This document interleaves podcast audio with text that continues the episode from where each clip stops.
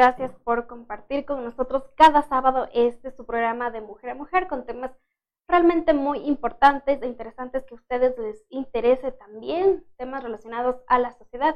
Y de cierta manera ustedes conozcan de los diferentes temas que se tratan cada sábado y como no darle también la bienvenida al arquitecto eh, Jorge Núñez quien nos va a hablar sobre los sismos, eh, las diferentes los diferentes términos que se utilizan justamente y si Riobamba está preparado para un sismo. Recordarles también que eh, nos pueden escuchar a través de la plataforma digital Spotify, digitando el nombre del programa de Mujer a Mujer. Bienvenido y buenos días. Eh, muy buenos días. Eh, gracias por la invitación. Estamos a, a, las órdenes. Bueno, él es representante también de la Universidad Nacional de Chimborazo, es docente justo de la carrera de Ingeniería Civil. Agradecemos también por la apertura a la institución. Bueno, vamos a comenzar justo con este tema para que conozcan un poco más de qué se trata. Veamos la siguiente nota, ¿por qué se dan tantos terremotos en Ecuador? Veamos un poco, un poco la historia sobre qué terremotos nomás en qué ciudades se ha dado aquí en el país. Escuchamos. Motivos que explican por qué se producen tantos terremotos en Ecuador.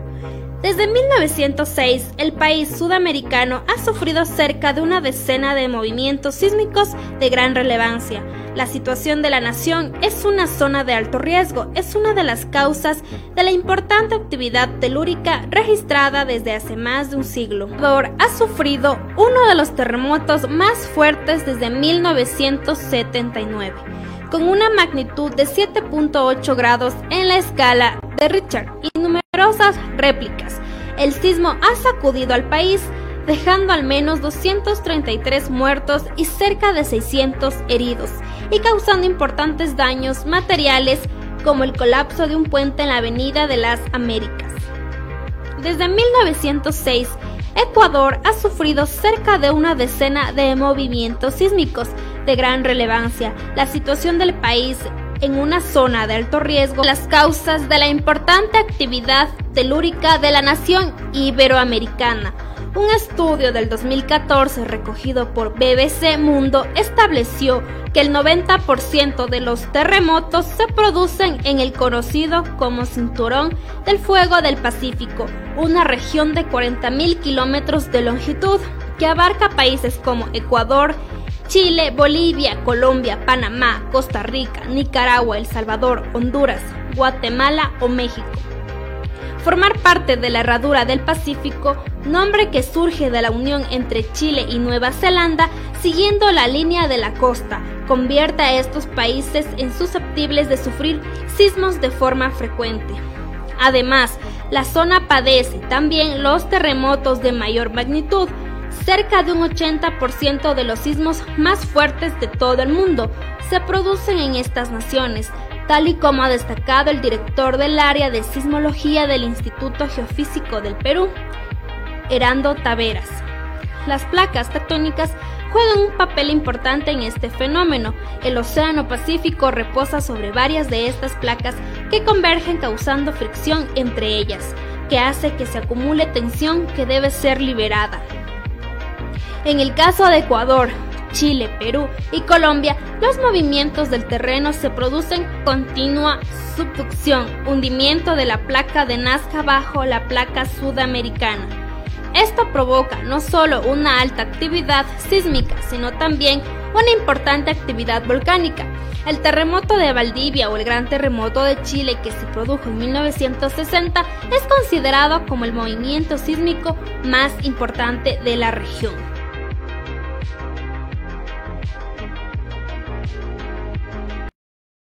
Después de haber escuchado un poco acerca de este tema, el arquitecto también nos va a hablar un poco más a detalles explicándonos por qué se dan más que todo los sismos aquí en el país. Eh, sí, eh, como decía la nota, eh, nosotros estamos ubicados en el cinturón de fuego del Pacífico. la placa de Nazca, la placa del Pacífico, se está introduciendo eh, en la placa continental, por tanto eh, es la que provoca estos eh, continuos terremotos o sismos en, nuestro país. Además, tomemos en cuenta de que el país también está atravesado por una serie de fallas, ¿no? De fallas geológicas.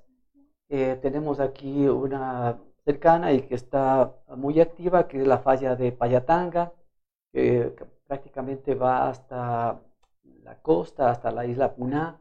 Eh, entonces, vivimos realmente en una zona de alto riesgo sísmico, de acuerdo a la clasificación de la norma ecuatoriana de la construcción al, mapa de sismicidad, nosotros estamos ubicados dentro de la zona 5, que es de alta sismicidad.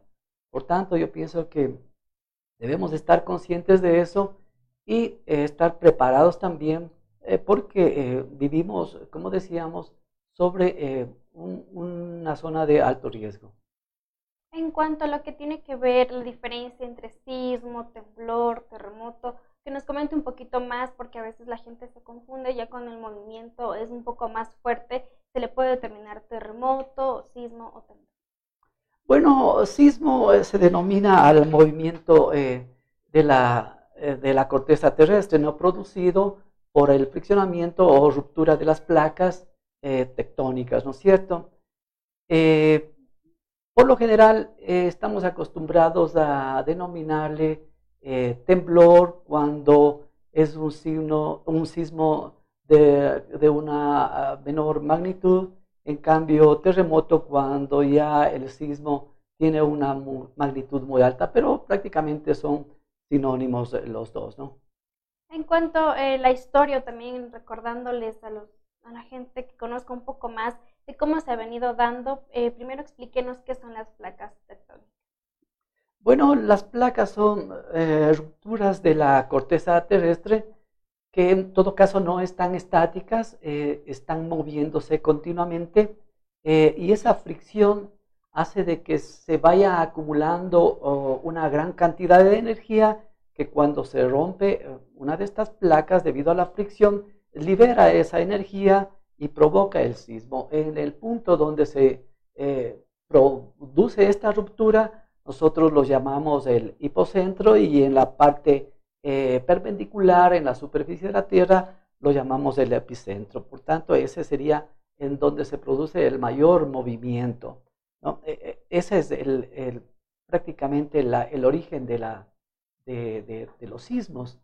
Eh, eh, la gente, como le digo, comúnmente llama temblor cuando el sismo tiene una magnitud por lo general menor a 7 eh, en la escala de Richter y cuando es mayor a 7 ya estamos hablando de un eh, terremoto, ¿no? En cuanto a lo que tiene que ver la longitud, magnitud y de acuerdo, cómo se monitorea, cómo saber de acuerdo a los grados de lo que es en la escala de Richter. Explíquenos cómo se maneja en ese sentido. Bueno, la, eh, eh, la escala de Richter eh, mide la, la energía del, del, sismo, ¿no? Tenemos una escala que va hasta más o menos 10.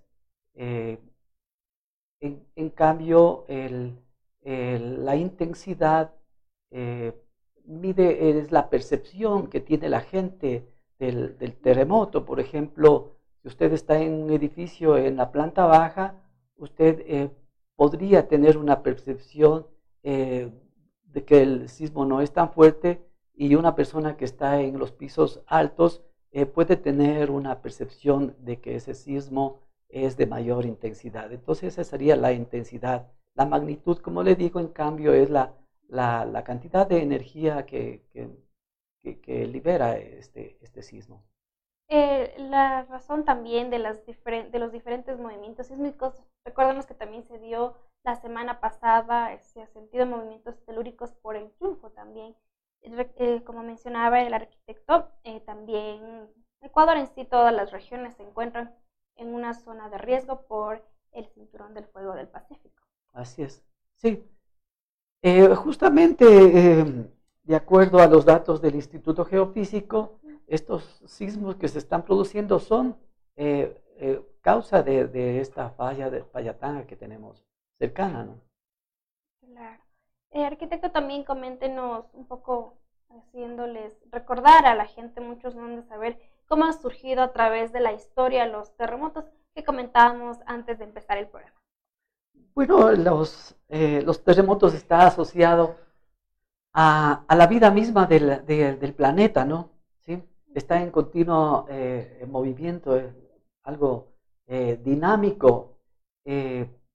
Eh, como decíamos anteriormente, vivimos en una zona de alto riesgo sísmico. Lo importante más bien eh, sería aquí, como mencionaba al inicio,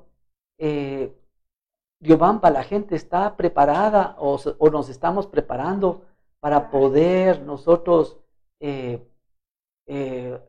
afrontar un evento de esta naturaleza.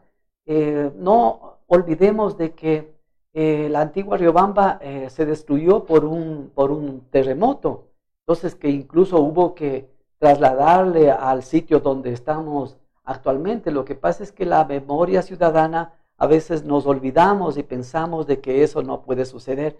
Estos en realidad son eventos cíclicos y se sucedió una vez, lo más probable es que eh, suceda otra vez, uno de igual o más magnitud.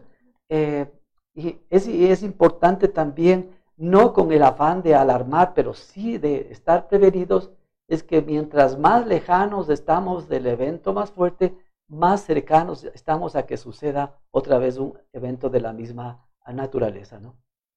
Claro, también la ciudadanía, más que todo tomar en cuenta ciertos factores. depende también mucho esto de los sismos, terremotos o temblores que vienen a dar lo mismo debe también, el factor principal debe ser también el cambio climático.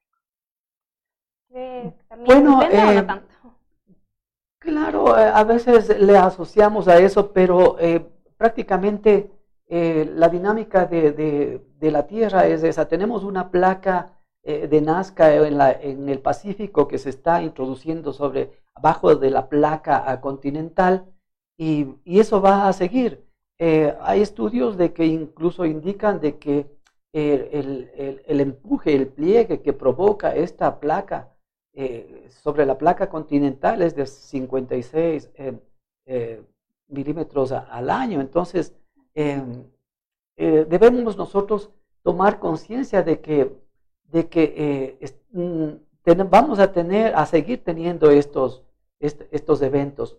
Pero aquí yo pienso que lo importante es es como, insisto, eh, estar preparados para esto. Y si me pregunta, ¿estamos preparados para esto? La verdadera, eh, la, verdaderamente la pregunta es eh, de manera tácita, no estamos preparados. Riobamba al menos no está preparada para un evento de estos.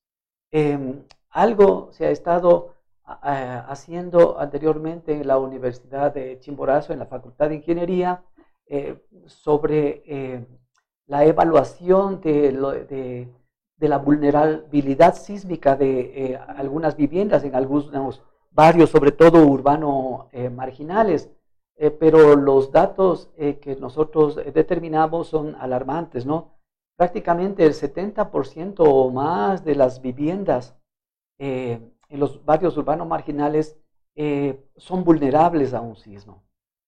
Entonces, ya un silbo de una mediana ah, magnitud, no digamos a una de las que destruyó la antigua Riobamba, ¿no? Eh, también de los diferentes terremotos que ha, que ha sufrido también el país, ¿cuál es su percepción, su análisis también? ¿Cuál ha sido el más fuerte que ha sufrido Ecuador?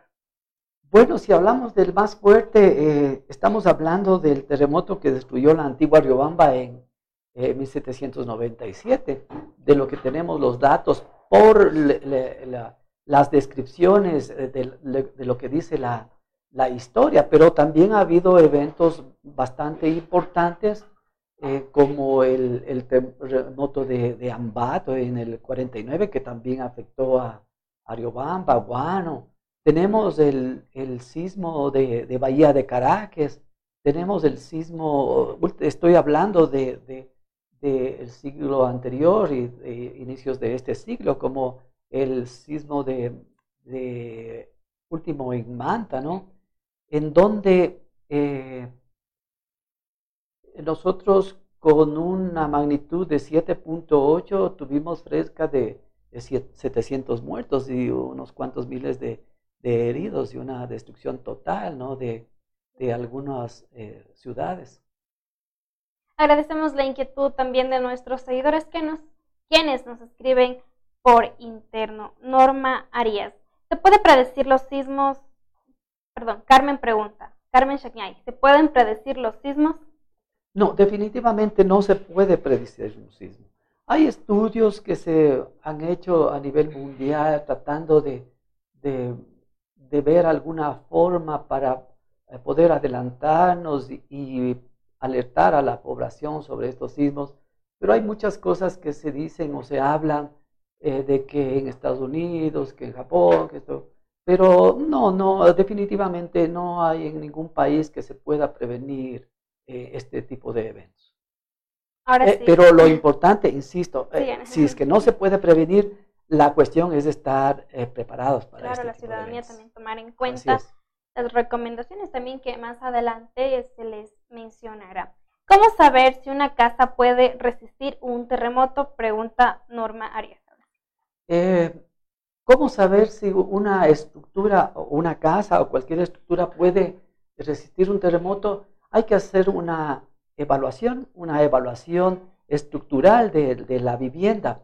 Eh, aquí lo importante es que tiene que tener también la ciudadanía, es que eh, nosotros eh, cuando construimos una vivienda, prácticamente es el, viene a ser el patrimonio familiar, en donde van a vivir nuestros hijos, nuestra familia, nuestros seres queridos. Entonces, nosotros pensando en eso, no deberíamos escatimar recursos para poder construir de manera adecuada esa vivienda, para que incluso en un eventual sismo nosotros no tengamos que salir a la calle, sino más bien estar seguros en nuestra vivienda. Pero ¿cómo hacemos eso?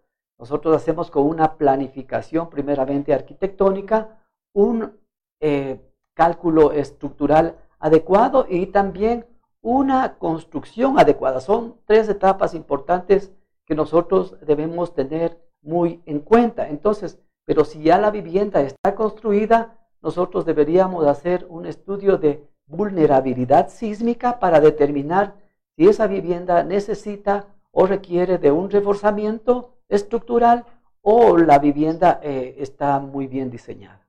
También nos preguntan Vicente García, ¿cómo construir una casa resistente a un terremoto? Eh, es una pregunta eh, interesante y que la ciudadanía debería saber, aunque más los profesionales encargados de la construcción de esto deberían aplicarlo. Y aplicar simplemente las normas de diseño eh, sísmico. Eh, a veces pensamos de que construir aplicando la norma nos puede costar mucho más dinero y verdaderamente no es así. Más bien, cuando nosotros hacemos una casa sin una dirección técnica adecuada, nos puede costar mucho más dinero que hacerlo con profesionales eh, calificados. O sea, aplicando las normas, como le digo, una buena planificación, un cálculo estructural adecuado y una construcción en donde haya el los cumplimiento de los requisitos de calidad de todos los materiales utilizados. Joana Flores, ¿las casas prefabricadas pueden resistir a los sismos? Eh, depende de qué tipo de casa prefabricada. Hay casas prefabricadas que, que, son sismo resistentes. Eh, eh, se tendría que especificar qué tipo de casa prefabricada es para poder dar una a ciencia cierta si es que en realidad es o no sismo resistente. Agradecemos también la pregunta de Edgar Caiza. ¿La tierra de Riobamba permitirá construir un edificio alto que resista a un sismo? Sí. Sí, eh, en cualquier parte se puede construir edificios altos, no solamente vemos a veces que en ciudades como Nueva York, estamos hablando de Dubái, todo eso que construyen edificios sumamente altos. Sí, en Riobamba también. Eh, el suelo de Riobamba podría resistir. Todo depende de un adecuado estudio de suelos para poder recomendar el tipo y la cota de cimentación eh, para que pueda resistir el edificio a construirse. Hemos también observado que en varias ciudades de, Ecuador también, de las diferentes provincias, hemos visto casas, de, dependiendo, ¿no? De dos, tres, cuatro pisos, pero van sujetas, como decirle, lomitas. ¿Ya? ¿Son seguras ese tipo de, casas, o sea, en el momento de construir en las lomas? No sé si he visto. Sí, eh, por lo general se recomienda no construir en las colinas, ¿no es cierto? O en, la, en las laderas. Pero usted ve el avance de las ciudades, eh, eh, nos vemos obligados a, hacer ese el cambio del tipo de suelo y a construir en eso. Siempre y cuando haya un estudio adecuado, se puede construir. Hay técnicas para construir también en laderas. Obviamente ahí primero se debe hacer un estudio no tanto del,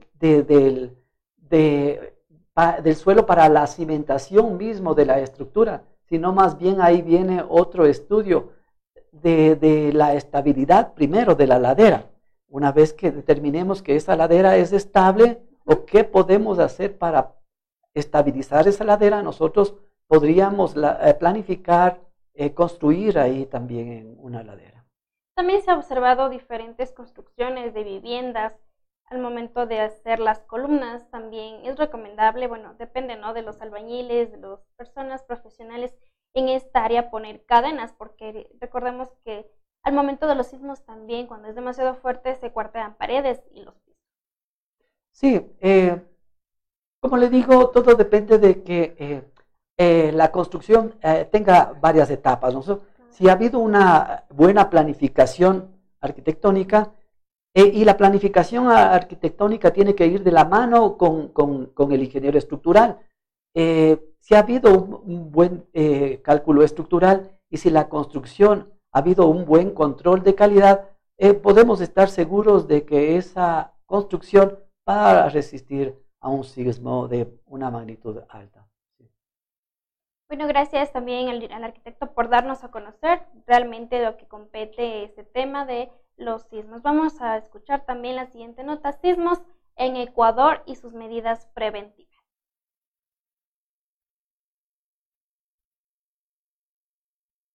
Sismos en Ecuador, medidas preventivas. El estudio y medición de sismos es una importante faceta en nuestro conocimiento sobre dónde y cómo ocurren los movimientos telúricos.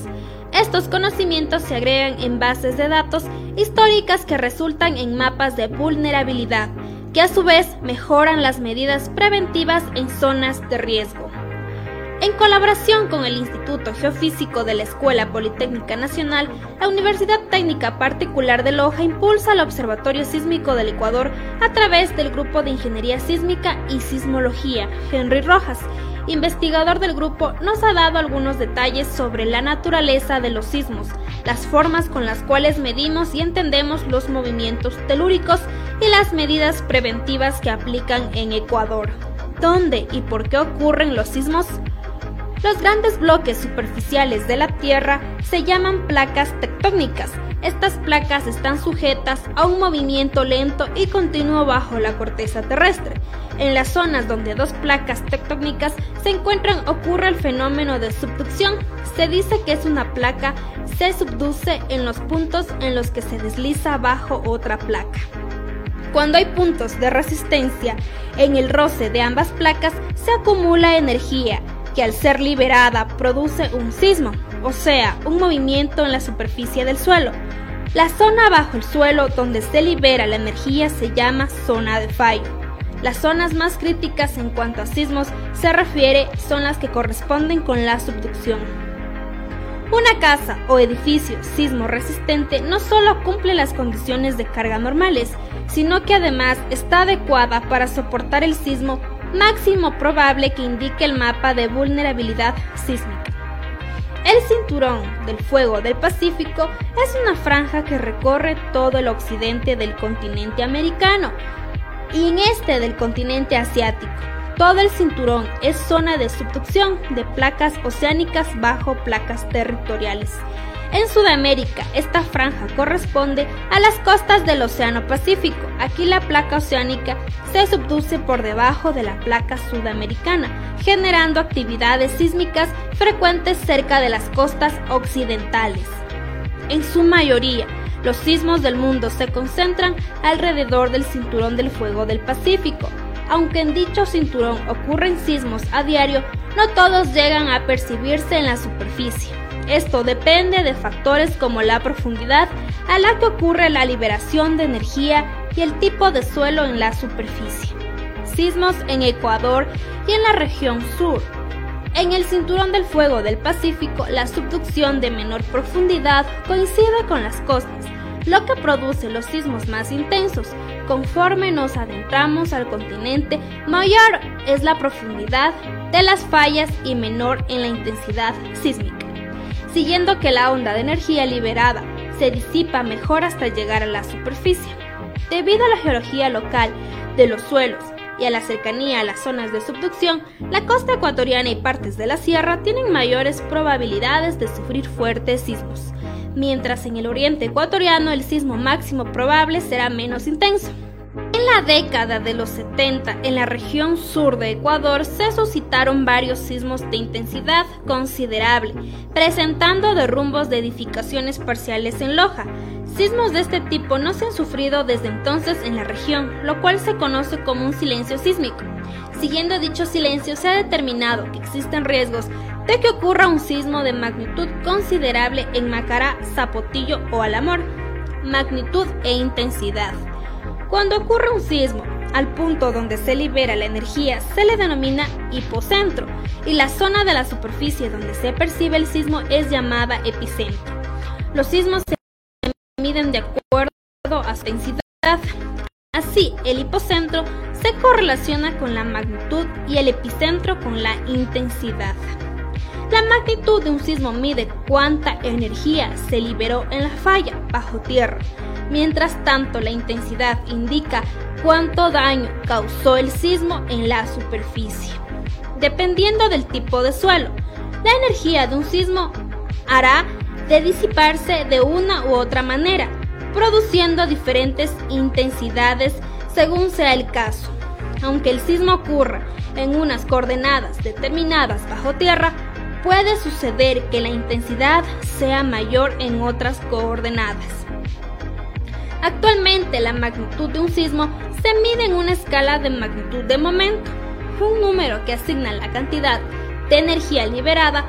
Por otro lado, la intensidad se mide a través de la escala macrosísmica europea. Cualitativa, características tiene el sismo en la superficie, en otras palabras, ¿qué tipo de daños causa? Las actividades humanas tienen una influencia directa sobre la intensidad de un sismo, es decir, sobre los perjuicios que causa en la superficie. Por ejemplo, el sismo de Haití de 2010 tuvo una magnitud de hasta 7. Este sismo causó muchos más daños de lo que otros sismos de mayor magnitud han causado en otras partes. Las actividades que introdujeron tal intensidad fueron la deforestación, que causa deslaves durante un sismo, y la construcción informal o malas prácticas constructivas que pueden provocar un gran número de víctimas. Por otro lado, en casos como los de Japón y Chile se han registrado sismos con magnitudes cercanas a 8 y a pesar de que hay cierta destrucción, las infraestructuras resisten relativamente bien o son restablecidas con prisa. Esto se debe a que las normativas correspondientes y su cumplimiento responden a una buena cultura sísmica. Normativa y prevención en Ecuador. En Ecuador aplica una normativa para diseño y construcción antisísmicos. Esta está dada por el Ministerio de Desarrollo Urbano y Vivienda y se hace cumplir a través de los gobiernos autónomos y municipios respectivos, por medio de un mapa de vulnerabilidad sísmica. La norma nos direcciona sobre qué medidas deben tomarse en la construcción en función de la ubicación y el nivel de riesgo. En ingeniería civil, el conocimiento aproximado de cómo se mueve el suelo sobre el que se construye es vital para diseñar y ejecutar edificaciones que se comporten adecuadamente ante un sismo. Una casa o edificio sismo resistente no solo cumple las condiciones de carga normales, sino que además está adecuada para soportar el sismo máximo probable que indique el mapa de vulnerabilidad sísmica. Desde la UTPL se trabaja para mejorar la red nacional de medición de sismos en Ecuador, particularmente en la región sur del país. Se logra con equipos acelógrafos instalados en la universidad y en locaciones como Macará, Zapotillo y Alamor. De esta manera y en colaboración con el Instituto Geofísico, mes a mes se producen detallados reportes sísmicos.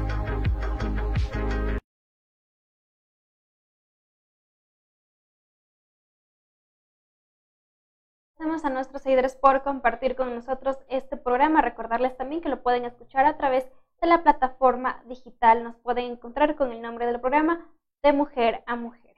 Nos pregunta Juan Sebastián, ¿un terremoto puede causar tsunamis? Nos va a responder el arquitecto después de esta pausa publicitaria. No se desconecte.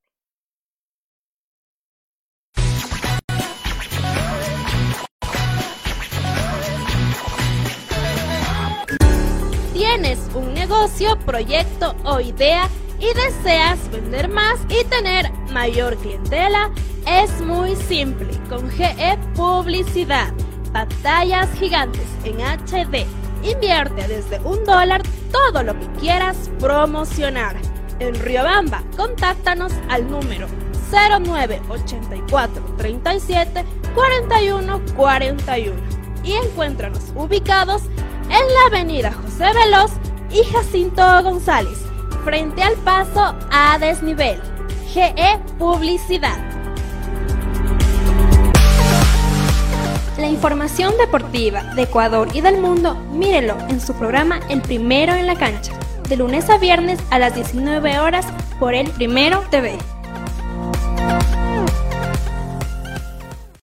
Al fin llegó el día esperado. Chicos, llegamos. ¡Qué buen clima! Este es un hermoso lugar para compartir en familia. Chicos, ¿vieron que tenía razón? El parque acuático Payatanga cuenta con piscinas con olas, zona de spa, sauna, turco e hidromasaje, patio de comidas, canchas deportivas, amplias áreas verdes para su esparcimiento. Parque acuático Payatanga, el clima te hará regresar. Tiene problemas de pensión de alimentos, accidentes de tránsito, violencia intrafamiliar, divorcio y muchas dificultades más. Todas estas dudas serán despejadas en su programa Riobamba Conoce la Ley, todos los lunes a las 12 del mediodía por el Primero TV.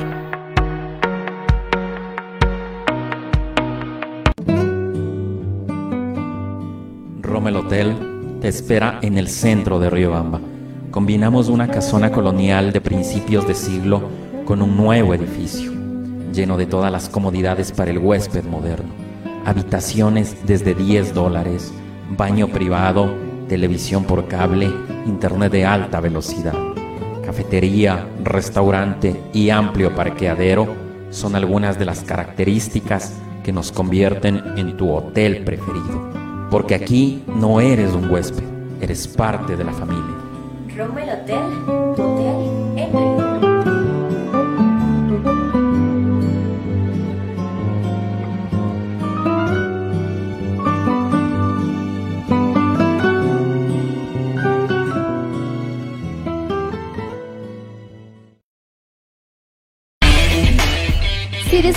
jugando Mario, Halo, Sonic, viendo anime y te encanta la cultura geek, sin duda este programa es para ti.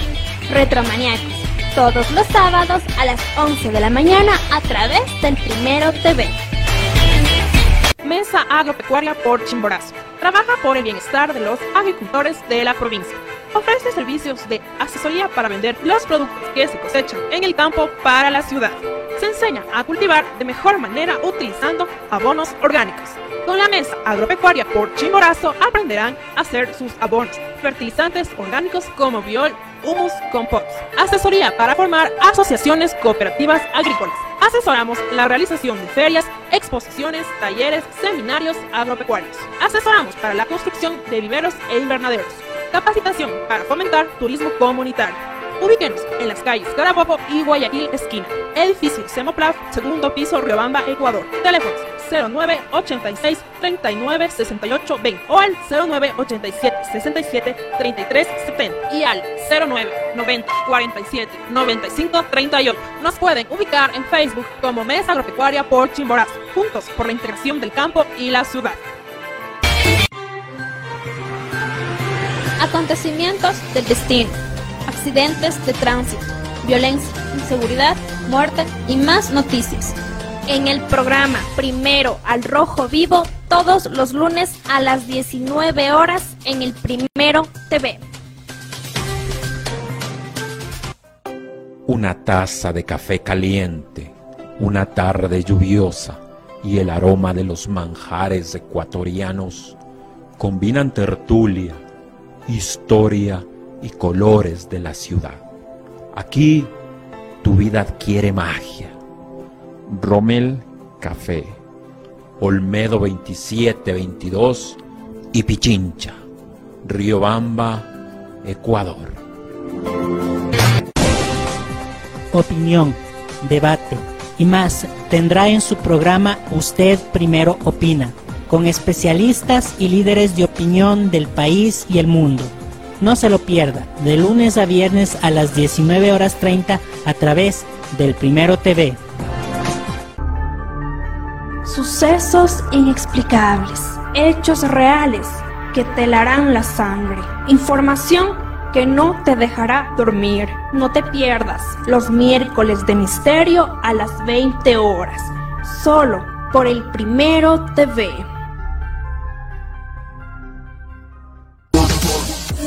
Virales, lo más destacado del internet, memes que te darán risa en Yo Primero TV. Todos los jueves a las 18 horas por el Primero TV.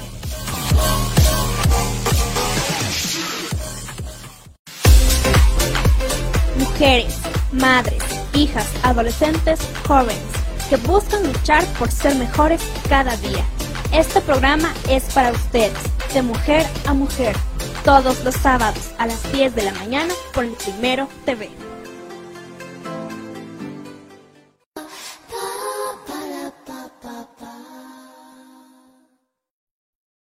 Gracias por compartir nuestro programa con todos nuestros seguidores también. Recordarles que estamos hablando sobre los sismos, qué causa, cuáles son los factores y la pregunta de cajón, si Riobamba está preparado para este tipo de situaciones fortuitas. Juan Sebastián nos pregunta, ¿un terremoto puede causar tsunami? Sí, eh, si, el, si, el, si el epicentro está ubicado en el océano, eh, puede causar un tsunami. ¿sí? Obviamente depende también de la, de la longitud de donde sea el epicentro a la costa, ¿no es cierto? Hay eh, tsunamis que pueden ya perderse, pero sí puede provocar un tsunami, ¿no es cierto? Ingeniero, ¿nos puede también recordarle a la ciudadanía eh, también que ellos se conectan en estos instantes, recalcarles también sobre el tema? ¿Nos puede explicar eh, lo que es la diferencia entre epicentro y también lo que es hipocentro? Eh, el hipocentro es el lugar eh, donde se produce la ruptura ah, de, de la placa, ¿no? Eh, eh, el hipocentro eh, sería ese, el epicentro es una línea vertical del hipocentro hacia la superficie de la, de la Tierra, en donde obviamente el sismo es de más magnitud. ¿Qué deberían hacer las autoridades para prevenir desgracias ante un terremoto? Pregunta Mariana Sacha. Bueno, eh, normar, ¿no? Eh, la, la- la construcción. Eh, debería ah, haber más control en, en lo que es la construcción. Si bien ya eh, se exige una revisión de planos, eh, pero eh, la gente que hace la revisión de planos sabe qué es lo que tiene que revisar en realidad. Y como le decía, es, es solamente una parte lo que es la, la revisión de planos o exigirle que, que presente en el municipio para poder dar el permiso de construcción eh, pero eh, es, primero la planificación, insisto, la planificación de, la estructura que se va a construir, que tenga un adecuado eh, cálculo estructural y después que la construcción también tenga un, un, control de calidad adecuado. O sea, si cumple esos parámetros, estamos hablando de que ese edificio, esa estructura es sismo resistente. Nos pregunta también Andrea Andrade. Si hubiera un terremoto en Riobamba, el centro histórico desapareciera, también recordarles que dentro del centro histórico hay edificaciones patrimoniales que a veces, muchas de las veces solamente hacen diferentes arreglos, pero no una restauración completa.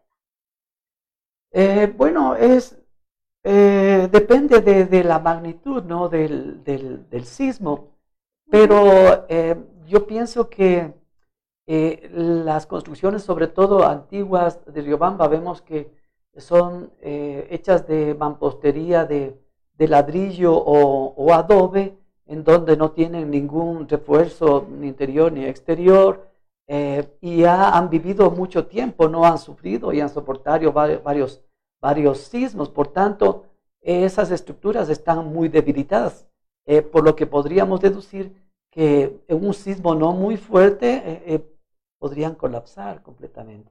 Es por eso que eh, las entidades aquí competentes deberían eh, ya pensar en un estudio de vulnerabilidad sísmica de todas estas eh, edificaciones. Y como usted bien lo manifestaba, el, el reforzar una estructura, volverle sismo resistente, no es simplemente sellar fisuras y pintar, sino comprende otro tipo de, de trabajo.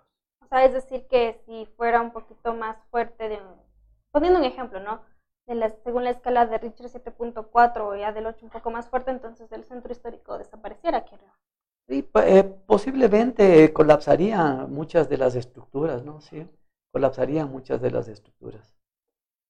Ahora vamos a ver la última nota también de lo que es qué hacer ante un sismo antes, durante y después. Y seguimos conversando con el ingeniero. Bueno, también recordarles que nos pueden escuchar eh, a través de Spotify digitando el nombre del programa de Mujer a Mujer y que nos escriban qué temas les interesaría que se trate en este espacio que se da todos los sábados a las 10 de la mañana. Bueno, vamos a escuchar también y observar qué hacer antes, durante y después un terremoto. Recomendaciones en caso de sismos. Durante un sismo, si te encuentras fuera y estás caminando, aléjate de edificaciones, árboles, postes, líneas eléctricas y telefónicas porque pueden caer y causarte daño. Si estás en un espacio abierto, acude a una zona segura, alejada de postes, árboles, edificios u otros objetos. Los sismos son movimientos vibratorios que se originan en el interior de la Tierra y se propagan en forma de ondas son causados por los movimientos de las placas tectónicas que colisionan entre sí y producen el sismo. Toma en cuenta las siguientes recomendaciones antes, durante y después de un sismo. ¿Qué hacer antes? Elabore su plan familiar de emergencia. Tenga lista la mochila de emergencia. Si va a construir una vivienda, asegúrese que sea resistente a sismos reúna a su familia para definir de forma participativa responsabilidades de cada miembro en caso de un sismo, así como las rutas para evacuación de la vivienda. Asegúrese de conocer la ubicación y la forma de cerrar los registros de agua, gas y dónde cortar la electricidad. Retire los objetos pesados ubicados en partes altas de su vivienda. ¿Qué hacer durante? Agáchese, cúbrase y agárrese. No corra mientras la tierra se está moviendo. Aléjese de las ventanas y objetos que pueden caer. Aléjese de árboles y cables eléctricos. ¿Qué hacer después? Verifique si sufrió lesiones. Aplique lo aprendido en el plan familiar de emergencia. Infórmese mediante los medios oficiales y autoridades locales cuando regrese a casa.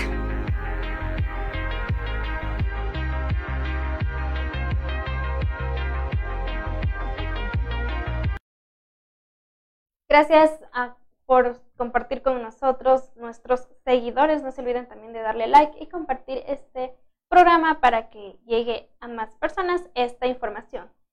Ingeniero, nos pregunta también Viviana Fuentes, si el sismo se produce a más profundidad dentro de la Tierra, ¿es más fuerte el terremoto? Eh, no, más bien es al contrario, si es más superficial, es más fuerte el terremoto. Eh, por tanto, si es que es más profundidad, hay como una disipación de la energía, eh, por tanto llega con menos magnitud o intensidad a la superficie. ¿Qué se puede hacer si hubiera un terremoto y cómo se debería actuar? Pregunta Jessica López. Bueno, de, em, eh, como yo le, conversaba, si yo tengo la certeza de que eh, se construye bien y mi eh, vivienda donde yo estoy es una estructura sismo resistente, pues debería simplemente quedarse en, en donde está Obviamente alejarse de objetos que puedan caer, eh, ventanas o vidrios que podrían eh, explotar, eh, pero es lo mejor quedarse en la vivienda que, está. Obviamente si es que la, estructura es antigua y no ha sido intervenida, claro, ahí uno a veces las recomendaciones que se dan es que se ponga bajo el dintel de la puerta o algo para el pero eso muchas veces no da resultado. Lo mejor sería, en todo caso, eh, ponerse bajo eh, una mesa o algo rígida para poder protegerse. Para que, para que un edificio sea resistente a un terremoto, se debe crear estructuras con bastante hierro, pregunta Marisol No, no es así. a veces la gente piensa que eh, colocar hierro a, una estructura se lo puede hacer sismo resistente. No es así. Como le decía, insisto, eh, para que un edificio sea sismo resistente, tiene que haber primeramente una buena planificación, después el cálculo estructural adecuado y luego un control eh, de la calidad de la, de la construcción. Entonces, solamente ahí garantizamos de que ese edificio sea sismo resistente, no la cantidad de hierro, porque la misma norma eh, no nos permite colocar un exceso de hierro en los diferentes elementos estructurales, ni, nos da límites, tanto mínimos como máximos. O sea, si usted le pone un exceso de hierro, es igual que no le pondría eh, hierro. O sea, estamos cometiendo el mismo error. Ingeniero, usted comentaba también acerca de los estudios o planificación de vulnerabilidad de los sismos. Eh, ¿En qué consiste esto? ¿Qué factores se determinarían en el caso de que las diferentes autoridades, instituciones también trabajaran en aquello para que la ciudadanía también tenga eh, una percepción distinta y también dando a socializar este tipo de temas? Eh, como nosotros hemos hablado durante esta entrevista, vivimos en una zona de riesgo. Por tanto, nosotros somos vulnerables. ¿Qué podemos hacer? Bajar el riesgo no podemos, pero sí podemos bajar la vulnerabilidad. ¿Cómo podemos ser menos vulnerables?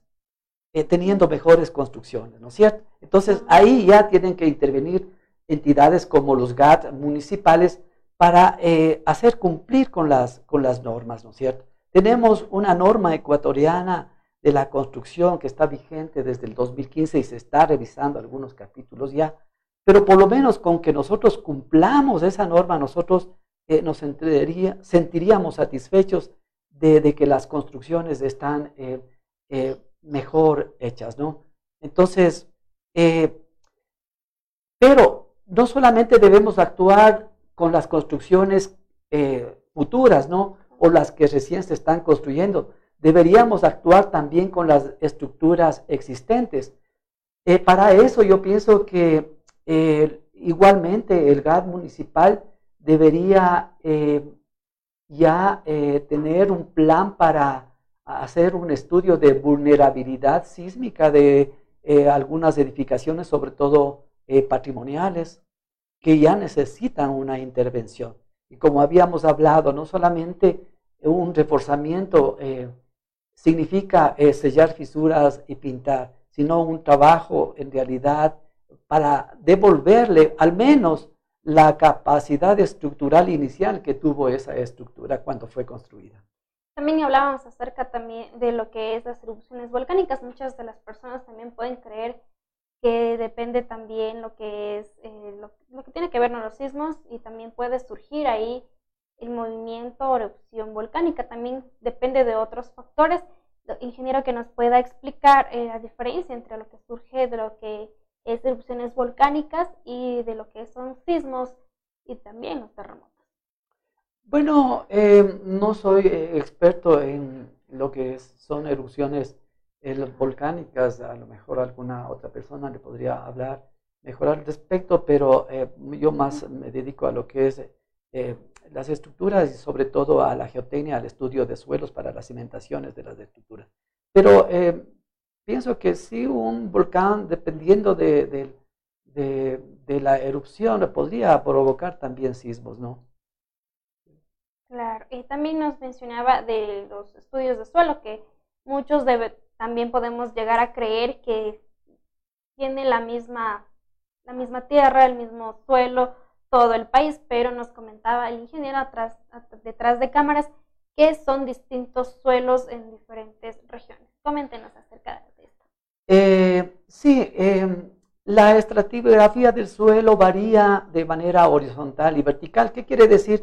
Que una misma estratigrafía eh, que, estamos ahorita nosotros eh, no es la misma que tenemos al lado, porque va variando de manera, como le decía, vertical como también de manera horizontal.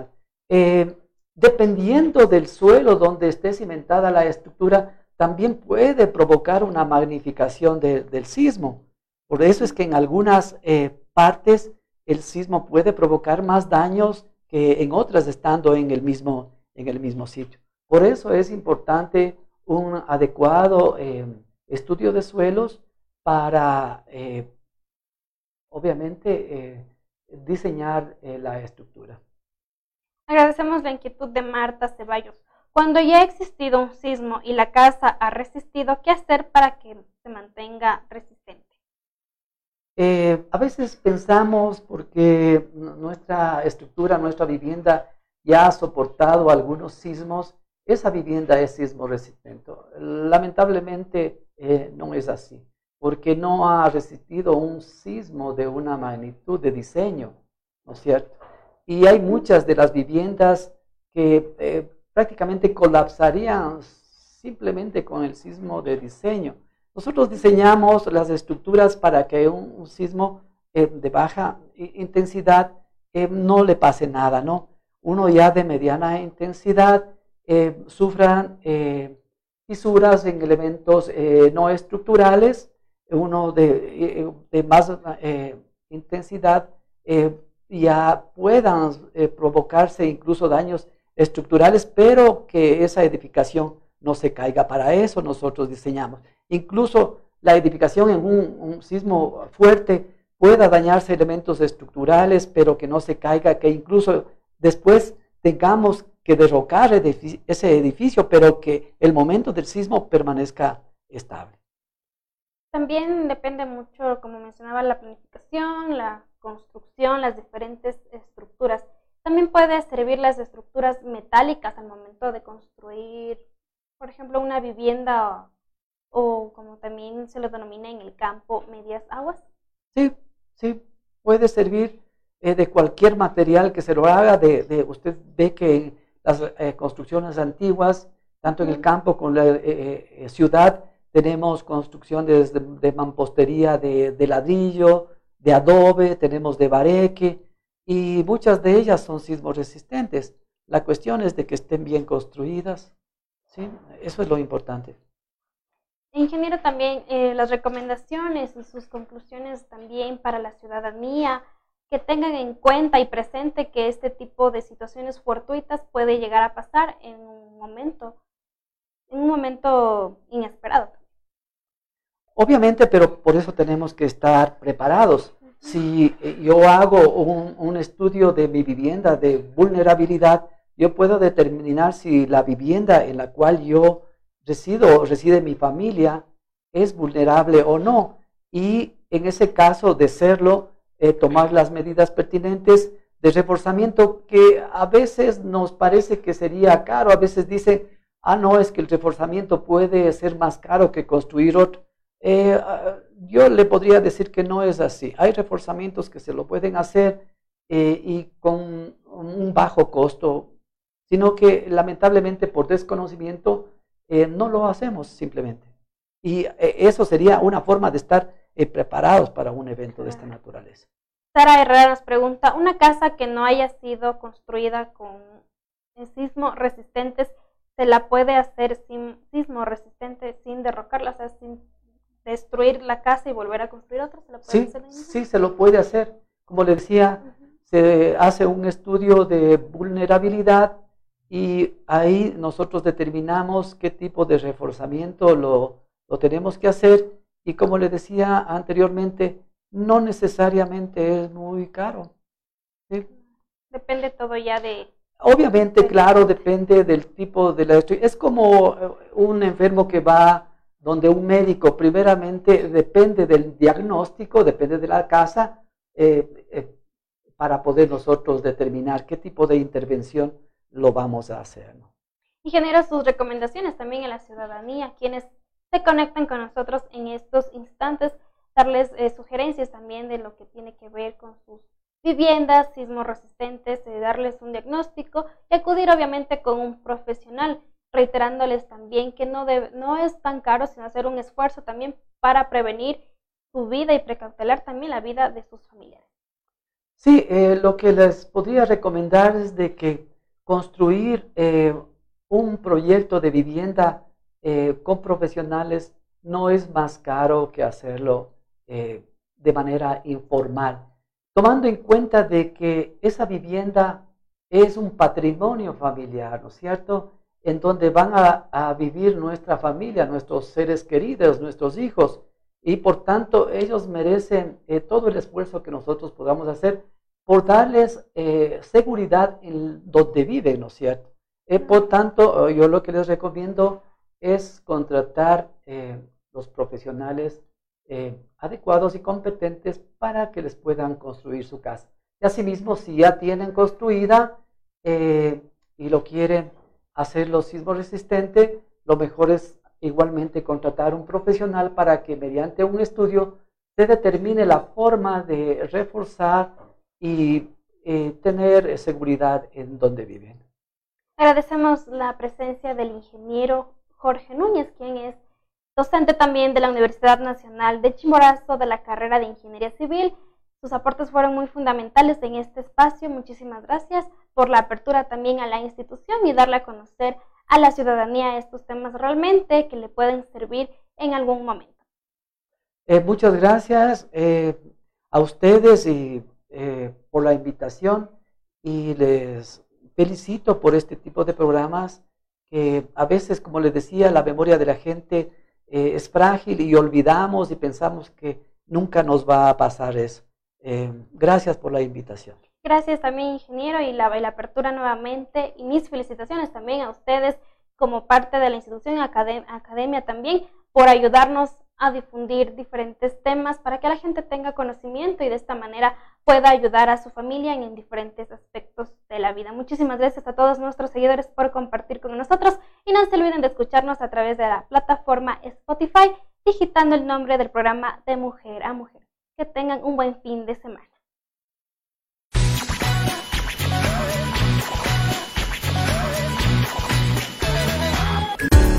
tienes un negocio, proyecto o idea y deseas vender más y tener mayor clientela, es muy simple. Con GE Publicidad, pantallas gigantes en HD. Invierte desde un dólar todo lo que quieras promocionar.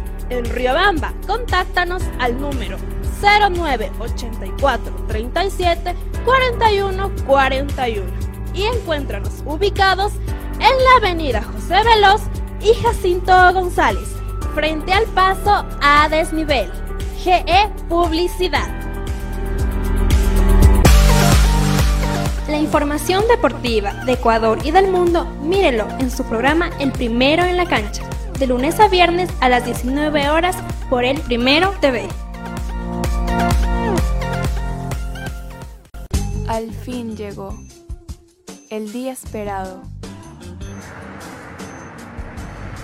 Chicos, llegamos. ¡Qué buen clima! Este es un hermoso lugar para compartir en familia. Chicos, ¿vieron que tenía razón? El Parque Acuático Payatanga cuenta con piscinas con olas, zona de spa, sauna, turco e hidromasaje, patio de comidas, canchas deportivas, amplias áreas verdes para su esparcimiento. Parque Acuático Payatanga, el clima te hará regresar. Tiene problemas de pensión de alimentos, accidentes de tránsito, violencia intrafamiliar, divorcio y muchas dificultades más. Todas estas dudas serán despejadas en su programa Riobamba Conoce la Ley, todos los lunes a las 12 del mediodía por el Primero TV.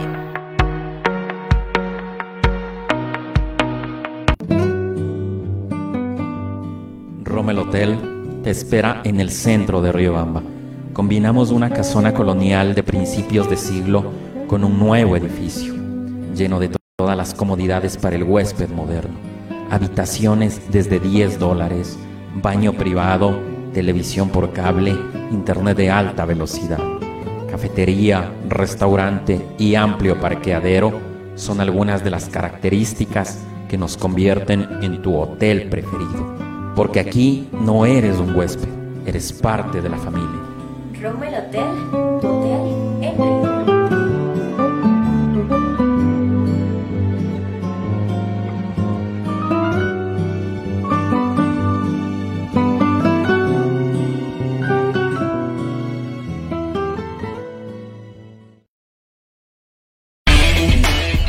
Si disfrutas jugando Mario, Halo, Sonic, viendo anime y te encanta la cultura geek, sin duda este programa es para ti.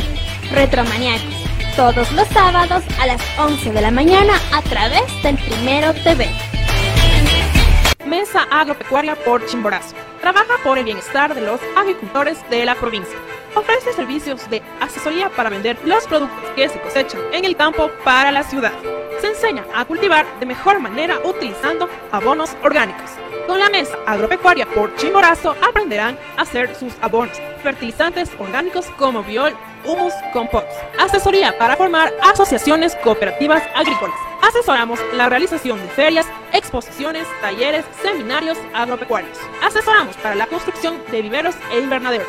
Capacitación para fomentar turismo comunitario. Ubíquenos en las calles Carabobo y Guayaquil esquina. Edificio Semoplaf, segundo piso, Riobamba, Ecuador. Teléfonos 09 86 39 68 20 o al 09 87 67 33 70 y al 09 90 47 95 38. Nos pueden ubicar en Facebook como Mesa Agropecuaria por Chimborazo, juntos por la integración del campo y la ciudad.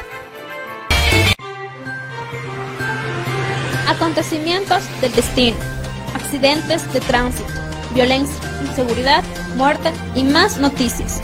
En el programa Primero al Rojo Vivo, todos los lunes a las 19 horas en el Primero TV. Una taza de café caliente, una tarde lluviosa y el aroma de los manjares ecuatorianos combinan tertulia, historia y colores de la ciudad. Aquí tu vida adquiere magia. Rommel Café, Olmedo 2722 y Pichincha, Riobamba, Ecuador. opinión, debate y más tendrá en su programa Usted Primero Opina, con especialistas y líderes de opinión del país y el mundo. No se lo pierda, de lunes a viernes a las 19 horas 30 a través del Primero TV. Sucesos inexplicables, hechos reales que te la sangre, información que no te dejará dormir. No te pierdas los miércoles de misterio a las 20 horas, solo por el Primero TV. Notas virales, lo más destacado del internet, memes que te darán risa en Yo Primero TV. Todos los jueves a las 18 horas por el Primero TV.